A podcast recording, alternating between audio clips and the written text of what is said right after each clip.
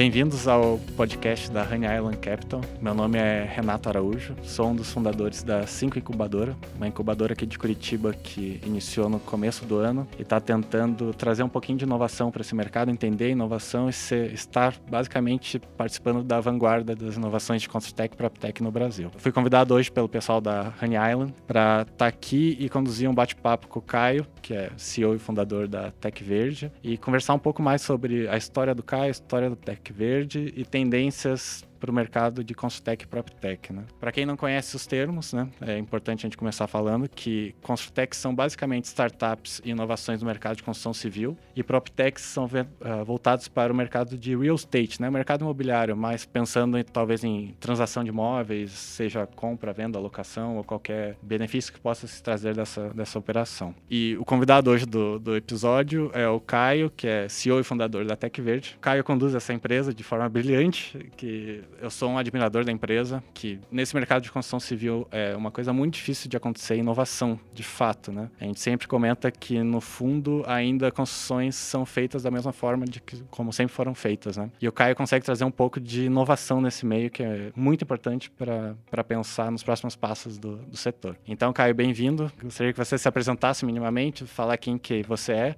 e quem que é a Tech Verde, né? Bom, eu sou Caio, igual você já me apresentou, sou CEO da Tech Verde. Queria agradecer agradecer a Cibele, a Mari e ao Renato aqui. Renato, para quem não conhece, é quase uma sósia do Larry Page. É. E, de fato, a minha, a minha pessoa quase que se funde com a Tech Verde no, no aspecto profissional, porque eu me formei já como CEO da Tech Verde. A empresa nasceu enquanto a gente ainda estava no terceiro ano da faculdade, num grupo de colegas que compartilhavam de uma mesma crença, assim, que era fundamental a, a gente mudar a realidade do nosso setor. A gente acreditava que o setor precisava se tornar mais sustentável e industrializado. Num dado momento, enquanto a gente ainda estava estudando engenharia aqui na, na, Universidade Federal do Paraná, a, a gente se perguntou qual que seria o nosso papel nesse processo. Seria um papel de continuar fazendo a mesma coisa que sempre se fez, seguir alguma carreira que na época estava bombando o mercado, ou se a gente poderia adotar algum papel de protagonismo nas mudanças que esse setor tanto precisava. Né? E a gente também a gente acabou tomando a atitude talvez mais arriscada na, naquele momento, a atitude que a maioria das pessoas com quem a gente conversava desincentivavam, que era de tentar tornar esse setor super tradicional, super artesanal, um setor que tem orgulho dos seus processos mais antigos, é, regido por donos, por empresas de dono até hoje, até as empresas listadas. A gente achava que a gente podia mudar essa realidade e tornar esse setor mais industrializado e sustentável. Então, a empresa nasceu a partir de um propósito principalmente a partir de um propósito. A gente não foi do tipo que incubou uma tecnologia numa incubadora da faculdade ou que desenvolveu alguma tecnologia tipo um professor Pardal, depois foi é, descobriu o que fazer com ela. Não, a gente realmente partiu de um propósito, de uma crença que a gente podia mudar a realidade do nosso setor. Então, antes da gente falar de qualquer coisa que a empresa faça, eu acho que é mais importante deixar muito claro qual que é a bandeira e a missão que a gente que a gente tem até hoje, né, dentro da Tech Verde. Eu queria saber então, basicamente, como que surgiu a Tech Verde, assim, assim, o primeiro, o passo inicial e tentar entender um pouquinho que você explicasse o que, que a Tech Verde faz de tão diferente que as outras consultoras não fazem, né, basicamente. Bom, é, naquela época os dados não eram tão visíveis assim, mas hoje, é, com dados em mãos, a gente sabe que o setor da construção civil, nos últimos 15 anos, ela teve a sua produtividade decrescida em quase 1,5% ao ano. Né? Isso significa o quê? Que um carro popular e um apartamento popular, há 15 anos atrás, custavam praticamente a mesma coisa. Hoje, um apartamento popular custa de 3 a 4 vezes o que custa um carro popular. Por que isso? Né? Principalmente por conta da produtividade do nosso setor. A gente está falando do mesmo país, a mesma moeda, a mesma inflação, é, comparando indústrias diferentes, a indústria da construção civil é uma indústria que não conseguiu evoluir nos seus processos. E até que Verde nasceu, quando a gente fala de tornar o setor mais industrializado e sustentável, é justamente para isso. A gente acredita que a industrialização ela ajuda a melhorar a eficiência do nosso setor e a sustentabilidade também. A gente não uma empresa que curte abraçar árvore, lamber sapo e ser hippie. Não, é, é sustentabilidade com um fim muito claro em tecnologia, em, em, competitividade, produtividade, economia de recursos, eficiência né, nos seus processos. Então, com esse drive assim de, de, de industrialização e produtividade, a gente desenvolveu todas as tecnologias que a gente aplica hoje para a construção principalmente de imóveis residenciais no Brasil. Então, o que a empresa produz, de fato, são casas e prédios de até quatro pavimentos dentro de uma fábrica. 85% dos, do processo de construção acontece dentro de uma fábrica. Então a gente produz paredes, lajes e coberturas como se fossem é, peças de um Lego, com todas as janelas, as, instalação, as instalações elétricas, hidráulicas já feitas em fábrica. E no canteiro de obra a gente faz simplesmente a montagem dessas peças, depois o acabamento fino, quase que a maquiagem da, das casas. Né? Uma empresa que começou atendendo é, primeiramente o mercado de média e alta renda, numa escala super pequena, a gente produzia uma casa por mês, casas que eram vendidas pela internet, para quem quisesse comprar uma casa, ele poderia customizar a casa pela internet, escolher um quarto a mais, customizar os acabamentos e ele ia receber essa casa pronta em três a seis meses. A gente fez isso para conseguir mostrar para o mercado que não era uma tecnologia barata ou para baixa renda, simplesmente uma tecnologia de qualidade. Em paralelo a isso, a gente homologou a tecnologia para baixa renda, primeiro para casas, depois para sobrados e no começo do ano passado para os prédios. E foi no segmento de baixa renda que a gente conseguiu dar maior escala. Então a gente saiu de uma casa por mês e a gente está chegando nesse ano em quase duas mil unidades é, por ano produzidas em fábrica, né? sendo que mais da metade disso já são, já, já são apartamentos para os prédios que foram homologados e com um pipe de vendas de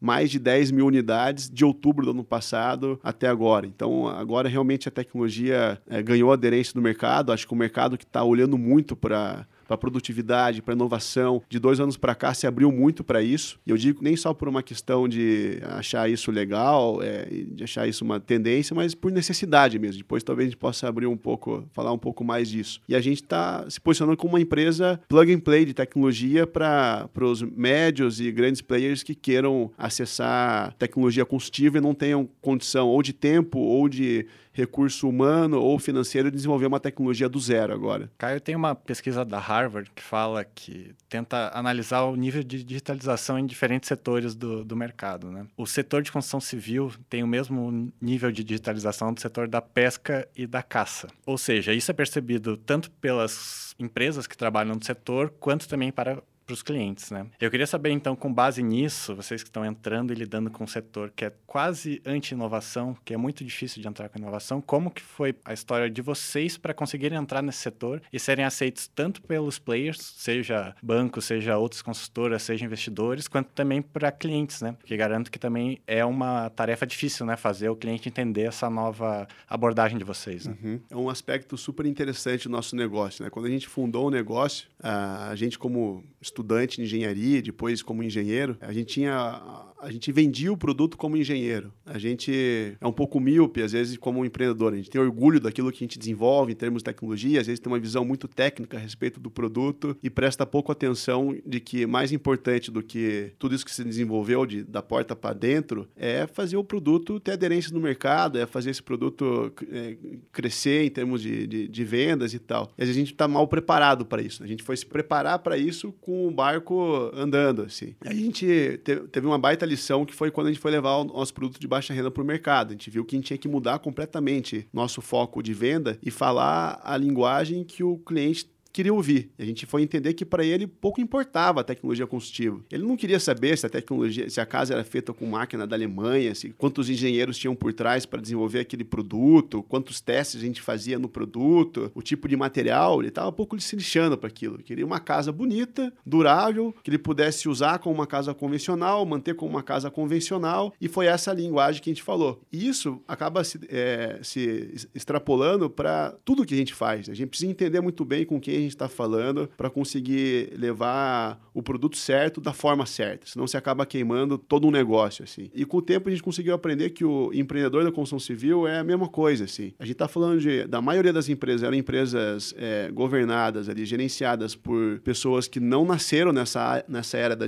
da digitalização, é, que tinham um orgulho gigantesco dos seus processos analógicos e dos seus processos é, fabris de produção. Eles desenvolveram aquilo, era um diferencial de uma empresa para outra, o jeito que o cara construía a coisa lá no canteiro, o mestre de obra que ele tinha, tipo, era um ativo da empresa essas especialidades assim. E a gente teve que conseguir é, entender é, como mudar a cultura do, do, mercado, como formar uma cultura que não fosse de embate com o nosso setor, mas fosse uma cultura agregadora no nosso setor. E isso demorou, acho que, sei lá, anos assim, para a gente conseguir entender como é, levar uma tecnologia tão inovadora, tão disruptiva para o mercado sem ir para um embate com esse cara, sem afrontar tudo que ele fez do passado. E os exemplos que a gente teve para isso foram exemplos, os os mais diversos possíveis, mas com, totalmente de fora da nossa indústria. Assim. A gente usa muito o case do Spotify, por exemplo. Tem nada a ver com a nossa indústria, mas Spotify tem uma sacada super legal que é de colocar músicas que você já conhece, que você curte, que você mais ouve, em playlists novas, né? Para fazer com que aquela familiaridade é, te dê confiança de continuar escutando a, a música e de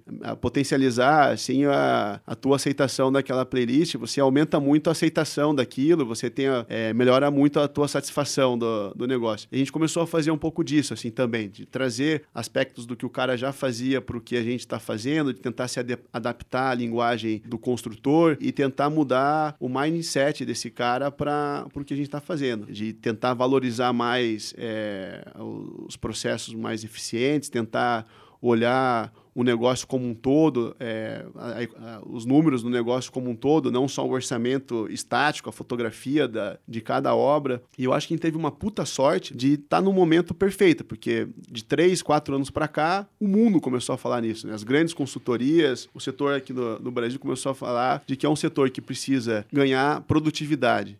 Aí você ganha em produtividade com ferramentas digitais de gestão, trazendo melhorias incrementais para os seus processos, e mudança, e você ganha eficiência com mudança no hardware, no, no produto em si, tecnologia produtiva.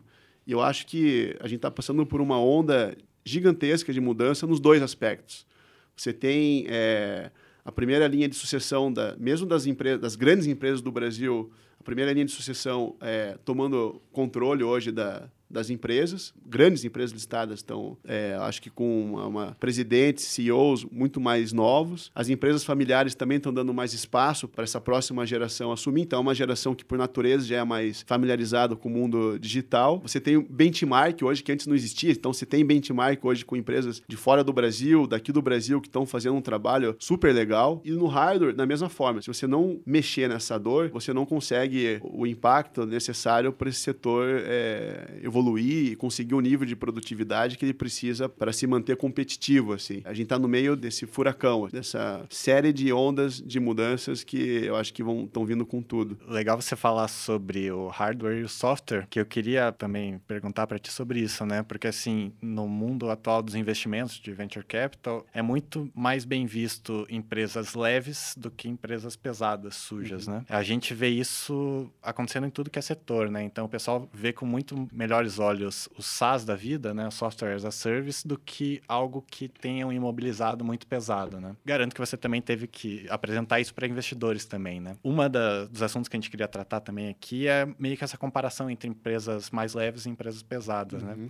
A gente vê vários casos no Brasil acontecendo de empresas tentando se desvincular da ideia de que são empresas pesadas, né? Exemplo, a Vitacom em São Paulo, que ela fala que não é mais uma empresa de bricks e sim de bytes, né? Ou seja, não de tijolos e sim de tecnologia, né? O pessoal parece que está tendo essa quase uma alergia de falar que mexe com uma coisa pesada, né? O pesado não é muito bem visto, né? E a gente vê agora grandes uh, exemplos vindo de fora de venture capital começando a entrar nessa área de construtex, né? A gente vê a Caterra lá que recebeu aporte no começo de ano, do ano de 700 milhões de dólares da, do SoftBank, né? Tá com valuation de 4 bi e é uma empresa também que tenta inovar fora, né? Como que você vê esse setor e esse cenário de investimentos em startups que vejam empresas mais leves ou mais pesadas e como que vocês estão lidando com isso? Eu acho que quando a gente nasceu, a gente nem existia esse ecossistema de investimento que existe hoje no Brasil, né? Obviamente, 10 anos atrás, conseguir qualquer real é, era uma tarefa hercúlea. No final do dia, era um feito também na mesma proporção. Assim, era quase impossível se eu conseguir atrair um investimento de risco tanto para o negócio de byte quanto de brick. A gente conseguiu trazer lá atrás para o negócio de brick. A gente foi pelo viés de um negócio de impacto. Então, o primeiro fundo que entrou na Tech Verde, o DIF, e depois a Performa, vieram pelo viés de impacto. Então, existia esse capital no, no mundo, existia esse capital no Brasil e não existiam oportunidades boas suficientes para atrair esse tipo de capital. Tech Verde era uma das únicas, eu acho que, empresas que realmente tinham um potencial de impacto e tinha uma tese de negócio interessante, tinha um negócio que estava andando, estava indo bem para ser investido. O ano passado, e até durante esse ano, a gente fez alguns roadshows de investimento, é, tentando se aproximar de novo do, do mercado, entender como é que o mercado estava enxergando o nosso negócio. E, de fato, é, eu acho que existe muito mais capital e é muito mais fácil se atrair capital para o negócio de bit do que de brick. Só que é,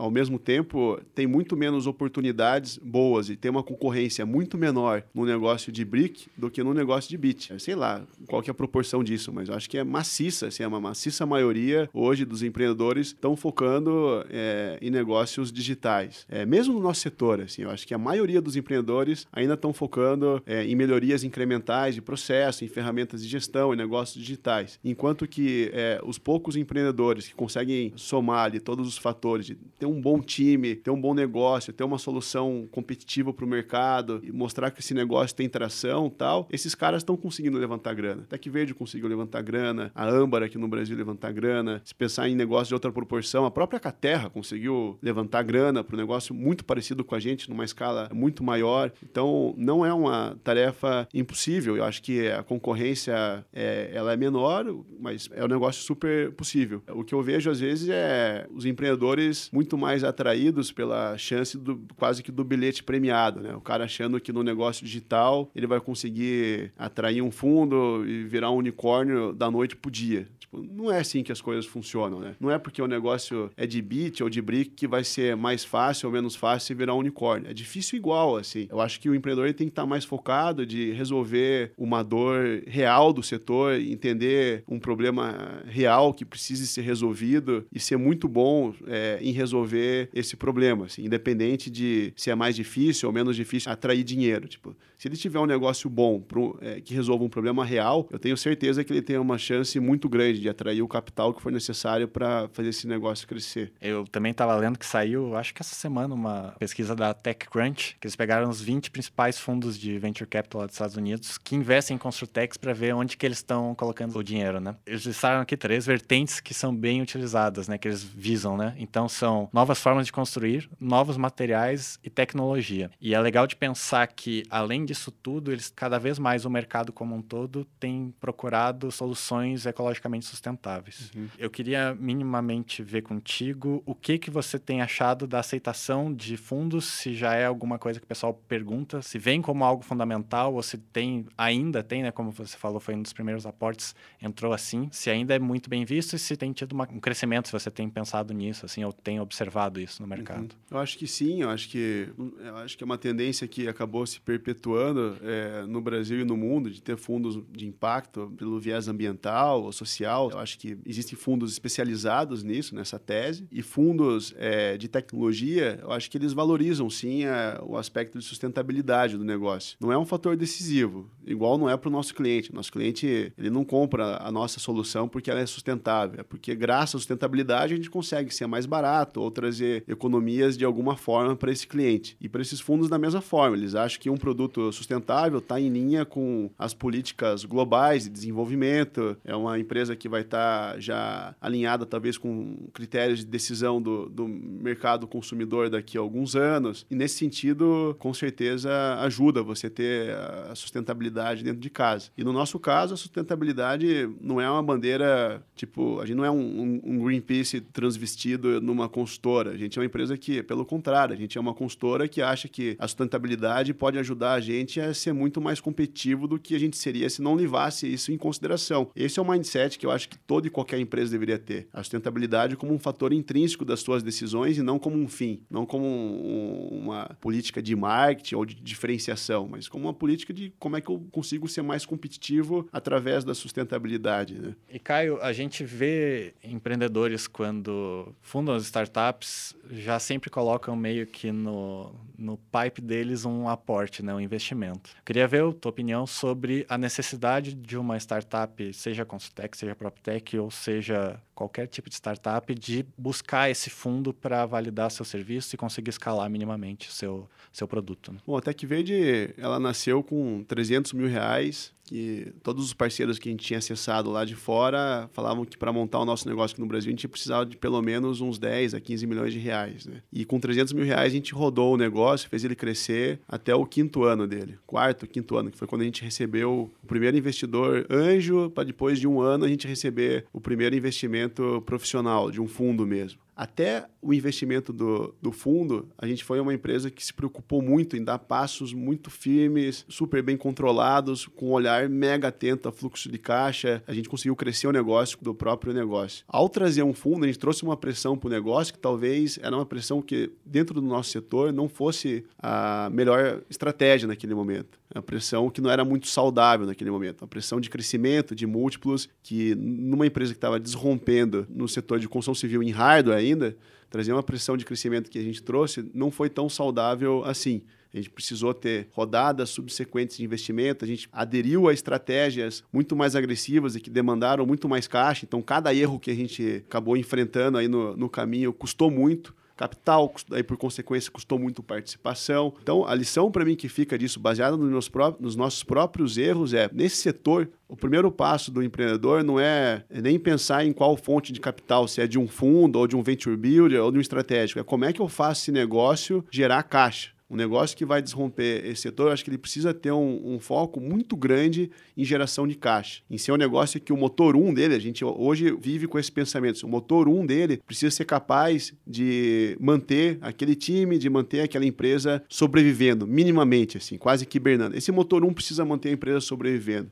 E para as estratégias de crescimento, se a empresa não conseguir gerar a caixa na velocidade necessária, daí sim talvez bu buscar algum recurso eh, no mercado. Acho que tem as fontes que todo mundo conhece, que são as mais sedutoras dos fundos de tecnologia e tal, e que também talvez não sejam as fontes mais adequadas e mais estratégicas para esse setor. Acho que esse setor hoje vive uma avalanche de, de venture builders e de fundos originados dentro de grandes players do setor, aqui do Brasil e fora do Brasil, que talvez possam trazer de fato smart money para esse setor. Pessoas e times é, muito mais alinhados com as métricas desse setor, com os times desse setor. É, a gente no último ano eu falei com diversos fundos de tecnologia, com investimentos em saúde, é, às vezes agrotech, muito SaaS tal, que os caras dominavam as métricas de como avaliar o negócio, como acompanhar, como ajudar o empreendedor dentro desses setores, mas construção civil os caras estavam completamente perdidos. E pessoas extremamente competentes, não estou falando que os caras não eram competentes. Então, eu acho que o empreendedor buscar o capital certo na hora certa é fundamental e ter muito menos o ego dele em, na, na pauta e muito mais mais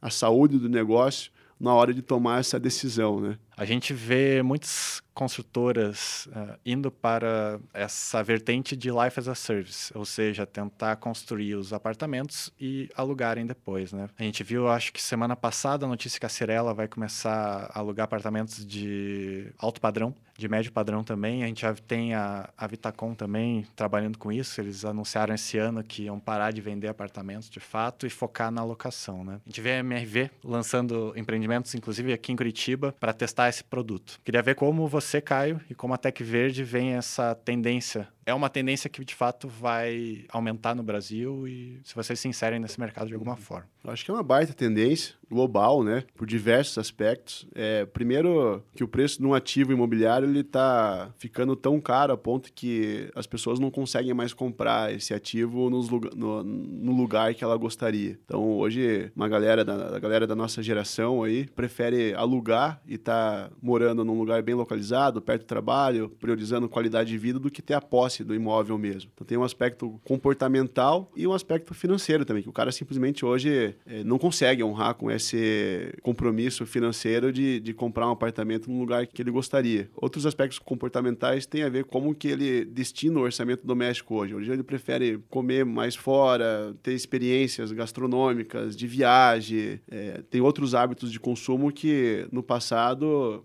é, as pessoas não tinham e priorizavam quase que, na maioria das vezes, a, a compra do imóvel, era a compra mais importante da, da família. Né? Então, acho que é uma tendência que veio para ficar. A gente ataca ela de duas formas, e eu acho que tem um mundo de oportunidade para ser empreendida dentro dessa tendência nos próximos anos. Primeiro, o time de construção muda radicalmente. O valor principal de uma, uma construção é ter um custo adequado, lógico, mas quanto mais rápido você conseguir entregar aquele imóvel, antes o proprietário começa a operar aquele imóvel. Então, velocidade de construção passa a ser um fator super importante. E é isso que a gente entrega, né? A gente consegue montar uma casa em uma hora e meia com quatro pessoas e um prédio em uma semana com sete pessoas. Então muda radicalmente a velocidade de construção e o início de operação é, desses imóveis. O segundo ponto tem a ver com todos os prestadores de serviço atrelados a um modelo de aluguel. A partir do momento que você está vendendo aquilo como um serviço, a cadeia inteira precisa se organizar para prover um bom serviço. Então, aí vai, desde manutenção, de reparo, atendimento ao cliente que já está morando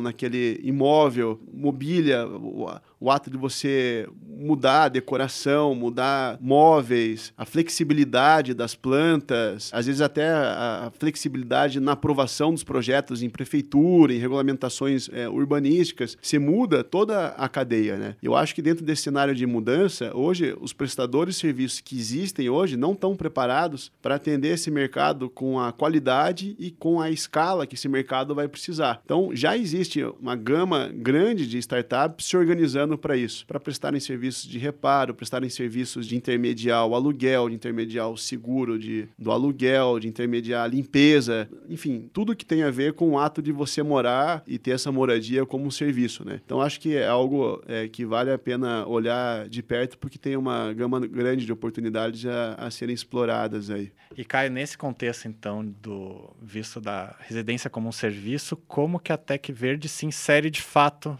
no, neste mercado, né? A tecnologia construtiva que a gente oferece para o mercado, ela já atende à velocidade que esse mercado está buscando. Né? E a gente está olhando para como que a gente digitaliza o nosso produto, né? Então, por exemplo, a gente hoje consegue instalar sensores nas paredes, é, a gente já instala isso. As paredes saem com QR codes, que você consegue tirar uma foto daquela parede e saber exatamente quais materiais foram usados naquela parede, de quais lotes eles vieram, quem foi que instalou aqueles encanamentos, aquela instalação elétrica, para que a gente consiga é, prestar o serviço mais ágil possível de manutenção caso aquilo dê problema. E ao ter rastreabilidade total desses materiais, a gente consegue tratar é, essas essas patologias de forma sistêmica. Então a gente tem um processo sistêmico de controle de qualidade, muito parecido com a da indústria automobilística. A gente brinca que a gente é a única empresa que consegue fazer um recall de um apartamento como se faz um recall de, de um carro, né? Então é, eu acho que esse aspecto de manutenção, de melhorar esse, esse, é, esse serviço de manutenção, essa experiência quando dá um pau numa casa, e vai Sim. dar pau. Uhum. Qualquer imóvel vai dar pau. Seja por um erro na hora de você executar, ou seja porque o cara furou um encanamento, quebrou um negócio, tal, vai dar pau. Você precisa ser ágil nisso. Então a gente prepara a tecnologia desde o momento zero para conseguir ser o mais ágil possível. Daí vem um segundo layer de tecnologia. A moradia é o, o espaço que você passa mais tempo da tua vida e faz os teus processos aí biológicos, naturais, mais importantes enquanto você está na tua casa, enquanto você está dormindo, comendo, acordando, tomando banho e tal. E a gente vê uma oportunidade muito grande de entregar casas com sensores que meçam a qualidade do ar dessas casas, assim, desses apartamentos. Isso já está se iniciando na Europa, nos Estados Unidos. A gente está começando a fazer isso aqui no Brasil numa escala ainda de quase que de pesquisa, de medir a qualidade do ar dos apartamentos que a gente entrega, se utilizar dessas informações para conseguir melhorar a qualidade de vida de quem está lá dentro. Hoje a gente consegue medir cerca de 20 elementos, né, com sensores de mercado aí, super simples, que a gente consegue instalar na, é, em fábrica nas nossas casas, 20 elementos que possam estar tá presentes no ar. Fungo, umidade, alguns tipos de, de, de bactéria, de, de de parasitas, é, nível de gás carbono e tal. E só de acessar essas informações a gente consegue ser propositivo, às vezes, no, na forma que o cara usa a casa, de abrir janela, ao cozinhar, ligar uma coifa, ou abrir a janela para sa sair a umidade, para diminuir a quantidade de mofo da casa. A gente avaliando que tem quantidade de fungos é, excessivos ali na, na, na, no ar, a gente consegue propor também algumas ações de, de ventilação ou de produtos de limpeza tal para o cara diminuir isso. Isso tem a ver com re reduzir a quantidade, sei lá, de alergia, bronquite, todos os problemas respiratórios que você tem no inverno, é, às vezes uma recomendação no aparelho de ar-condicionado diferente e tal. Então você consegue criar, de novo, um mundo de serviços que até pouco tempo atrás você não imaginava que você poderia é, oferecer para essas pessoas, graças à combinação de todos esses fatores. Né? É o hard de construção, é o, são os sensores que, é, que existem hoje antes não existiam, é a internet presente em quase todas as casas para enviar esses dados para alguém que consegue processar isso e oferecer serviços e produtos para essas famílias que estão morando nessa, nesses imóveis, né? Caio, a gente vê cada vez mais entrando na discussão o conceito de blockchain no setor de construção civil, né? Então, um conceito que pode mudar totalmente a forma como são comercializados os apartamentos, como são feitos os, as construções hoje em dia. Junto com isso, tem um conceito que está cada vez mais também sendo trazido para o mercado, que é o senso de comunidade cada vez mais aflorado, né? Os millennials, principalmente, têm esse conceito de tentar viver em conjunto e ter serviços compartilhados, espaços compartilhados. Num apanhadão, assim, de tendências, o que, que você acha que vai acontecer nos próximos anos aí na construção civil? Como que você vê um,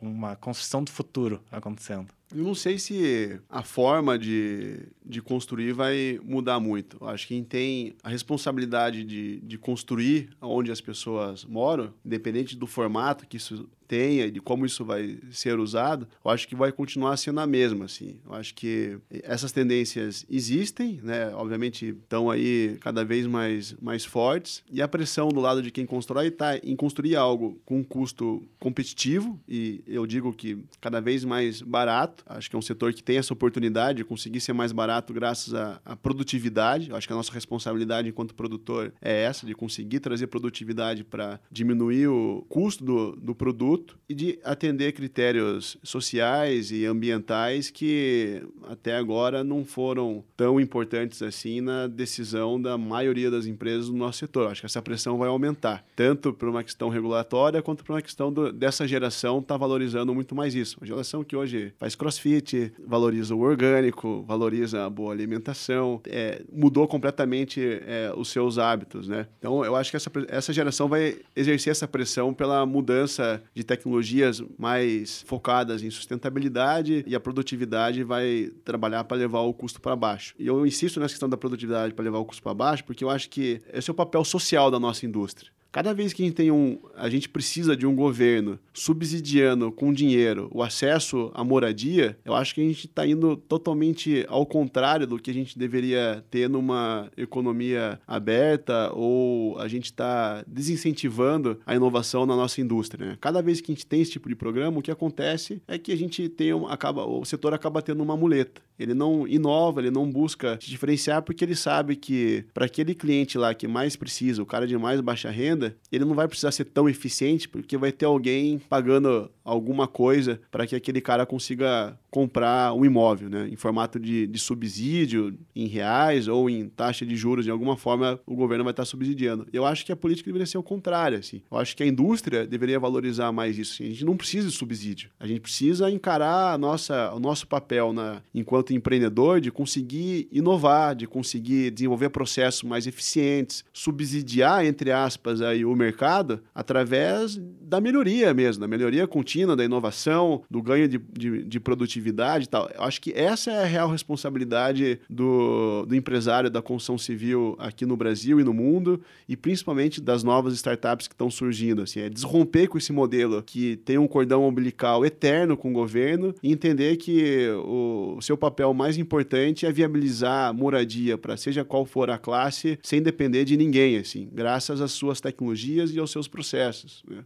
começar a finalizar nosso bate-papo, eu gostaria de saber algumas fazer algumas perguntas para vocês sobre o futuro da Tech Verde, onde vocês se veem daqui para frente, né? Eu vi, saiu um tempo atrás na Forbes uma pesquisa dizendo que na Suécia e na Dinamarca, 90% das novas residências são feitas de construção modulares. Ou seja, já conquistou o mercado e é uma tendência que está cada vez mais se estabelecendo como, como norma, né? Onde você vê essa construção modular, seja via Tech Verde, seja qualquer outra coisa diferente que aconteça no futuro futuro do Brasil. Isso vai acontecer em breve? Qual que é a sua visão de, de da construção no, no, médio prazo aí? Uhum. É, tudo acontece por necessidade, né? É, nada é por acaso. Lá eles tiveram a necessidade de melhorar a sua tecnologia por dois fatores principais. O primeiro é climático mesmo, né? Eles têm uma janela muito pequena de quando eles conseguem estar presente no canteiro sem neve, sem nenhum clima muito agressivo. Então, para dar conta de, de suprir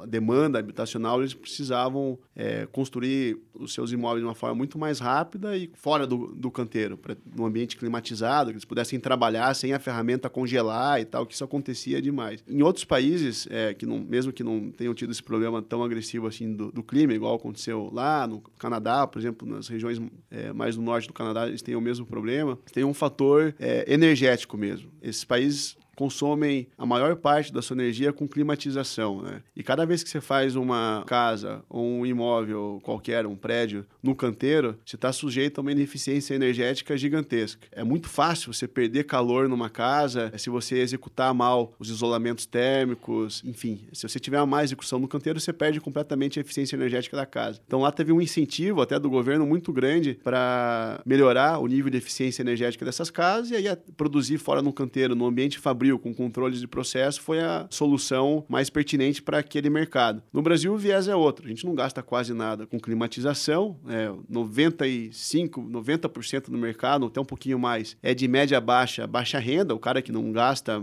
é, mesmo, assim, não é nada significativo o quanto que ele gasta com, com climatização. Mas, em contrapartida, é um mercado que tem um déficit habitacional gigantesco que com tecnologias convencionais não consegue suprir esse déficit. Teve uma evasão de mão de obra do nosso setor nos últimos anos. A mão de obra foi para setores de serviço, de tecnologia. O filho de pedreiro não quer mais ser pedreiro. O custo de um produto tradicional feito de concreto e tijolo, ainda quase que metade, em alguns casos um pouco mais, em alguns casos um pouco menos, é mão de obra. Então, no próximo ciclo agressivo de crescimento que o setor viver, esse setor não vai ter mão de obra o suficiente e vai ter uma inflação absurda, assim, atrelado à escassez de mão de obra, dado a representatividade que se tem no custo do, do produto. Então, acho que a industrialização no nosso setor ela vai se dar principalmente pela necessidade mesmo de desse setor se manter competitivo. Uma necessidade simples assim, não é pela sustentabilidade, não é por nada, é pela necessidade desse setor se manter competitivo. A gente vai precisar é, aumentar a nossa produtividade para conseguir fazer com que o cara lá da ponta de mais baixa renda consiga comprar uma moradia. Senão não vai ter subsídio do governo suficiente para fazer com que isso aconteça. Assim. Tendo visto todo esse cenário, como que você encara o futuro da Tec Verde aí, se a gente quiser traçar daqui a um ano, daqui daqui a cinco anos? Onde você vê a Tec Verde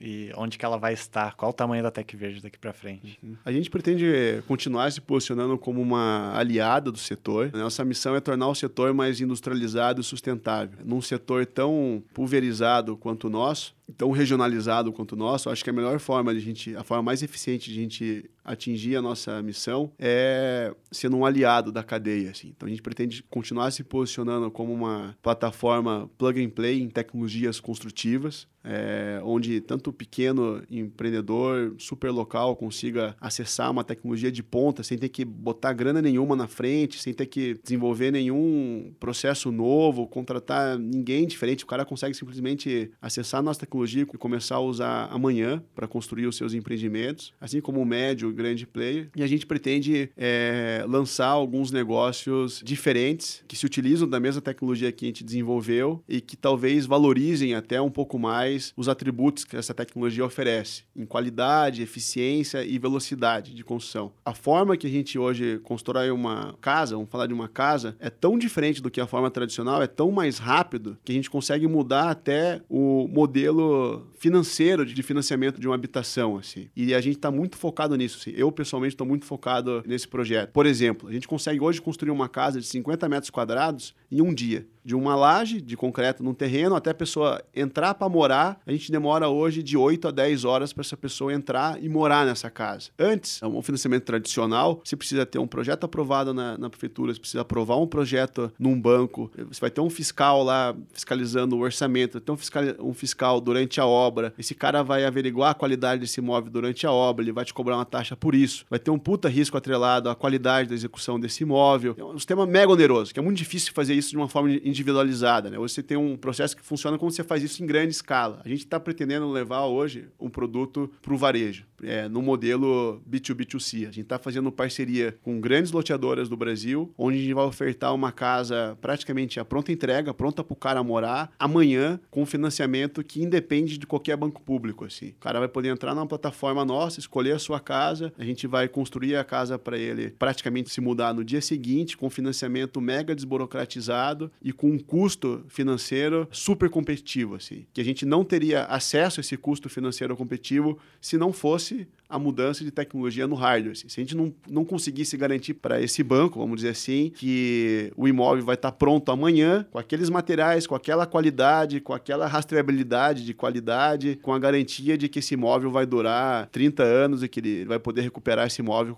se o cara deixar de pagar a prestação daquele financiamento. Né? Então, eu acho que esse próximo passo nosso, é, em termos de negócio, que está começando agora, quase que uma startup na TechVerde, até ilustra um pouco o impacto impacto que a gente pode ter na cadeia como um todo ao mudar algum aspecto dessa cadeia. A gente está falando de mudar o aspecto do hardware, como que as coisas são construídas. Ao mudar o aspecto do hardware, a gente muda o modelo financeiro, a gente tem a oportunidade de criar modelos financeiros diferentes, modelos de negócio diferentes, acessar clientes que antes não eram acessados pelo mercado formal. Esses caras que a gente vai acessar agora eram os caras que antes construíam no final de semana, pagando carne cerveja para os amigos, comprando material de construção, botando no prego na, na, na esquina e demoravam 20 anos para construir a casa. É esse mar de casa vermelha que você vê pelo Brasil, né? A casa nunca está acabada, assim. A gente pretende formalizar esse setor com imóveis de qualidade. Recentemente a gente viu que vocês uh, fecharam com dois novos parceiros estratégicos e eu queria saber então de você meio que em primeira mão o que que vocês veem com essa, eh, veem como ganho dessa operação, né, dessa parceria e o que que vocês veem enquanto sócio, enquanto Tech Verde, os frutos desse, dessa parceria para o futuro. É, eu acho que foi uma conquista importante não só para nós, mas para o setor como um todo, né? Eu acho que foi o primeiro caso de saída de uma Construtec aqui no Brasil. Os empreendedores fundadores não saíram do negócio, a gente continua lá, a gente acredita que o negócio só está começando mesmo, a gente tem um universo de coisas a construir, a gente está mega empolgado com tudo que a gente tem para fazer, mas os fundos que investiram na gente estão felizes, tiveram suas saídas, um depois de quatro, quase cinco anos, o outro depois de dois anos e meio, quase três. Foi um caso de sucesso onde a gente teve dois players é, globais, mega importantes, apostando na Tech Verde como um dos seus pilares de tecnologia para é, o setor de construção civil, no, não só no Brasil, mas talvez até no mundo. Né? A gente teve a entrada do, da Arauco, que é um player chileno, uma JV é, chamada E2E, formada pela Arauco, esse player chileno, e pela Etex, que é um player belga. É, já estavam presentes aqui no Brasil vendendo materiais de construção, que hoje eles produzem, são até fornecedores nossos, e viram na Tech Verde um potencial de é, entrar com um layer de serviço, um layer de tecnologia e de tentar extrair um pouco mais de valor dessa, dessa cadeia. Acho que isso é super relevante, né? Acho que prova a tese de que esse setor pode sim dar saída, pode ser uma oportunidade tanto para os fundos de investimento quanto para os players tradicionais, os players estratégicos é, apostarem meio que para finalizar, tem que aproveitar que você é um CEO de quase uma década já na frente do negócio. Verdade é importante e super válido saber o que, que você acha de dica para quem está iniciando ou para quem já está no negócio, para quem já está lutando no negócio há algum tempo ou para quem vai começar a empresa, uma startup. O que você vê de dicas que você daria para você mesmo há 10 anos atrás? Quando eu fundei a TechVerde há 10 anos atrás, junto com os meus sócios, eu achei que ia ser uma jornada de 5 anos. Eu sempre pensava, puta, eu quero ser um cara que de cada 5 anos vou desenvolver um projeto novo e tal. E já foi uma jornada de 10. E tô vendo pelo menos mais uns 5, 10 anos pela frente, assim. Então acho que não existe shortcut, não existe bilhete premiado. Acho que a gente vive num momento que existe quase que uma euforia né, em cima das startups e dos empreendedores. Eu acho que é fundamental é, quem deseja começar um negócio ter os dois pés no chão, assim, e começar um negócio a partir de um propósito muito forte. Acho que as duas coisas ajudam muito nessa trajetória de, de sucesso, é, pelo menos potencializa o sucesso, né? A causa sempre foi o que ajudou a Tech Verde a sobreviver, assim, sempre conseguiu atrair investimento, atrair talento e tal, porque a gente tinha uma causa muito grande, a gente tinha um problema real para resolver, com uma causa, acho que significativamente nobre, assim, que as pessoas se identificavam, e a gente sempre foi muito fiel a essa causa. A gente nunca se deixou perder o foco por qualquer ambição meramente financeira ou por nosso ego ou por uma questão de fazer a maior rodada do momento. Não, a gente sempre foi muito leal à missão que a gente tinha, à causa que a gente tinha e qual que era a melhor decisão possível pro negócio naquele momento, né? E eu acho que o negócio que nasce com uma causa forte, com bons empreendedores e com o pé no chão para tomar a decisão certa, coerente com o negócio em cada momento desse negócio, eu acho que pelo menos você potencializa as chances de, de sucesso, né? Bom, então, Caio, muito obrigado pelo papo. Uh, foi muito, realmente edificante conversar sobre Construtec com uma das pessoas que estão mais à frente da batalha no, no, Brasil. E, de novo, parabenizar a Tec Verde pela iniciativa que faz, que é sensacional. E, assim, o Brasil precisa de mais inovação nesse setor. Bom, pessoal, então é isso. Queria agradecer novamente o pessoal da Honey Island pelo convite. E, querendo saber mais informações, é só acessar o Instagram, honeyisland.capital. Muito obrigado.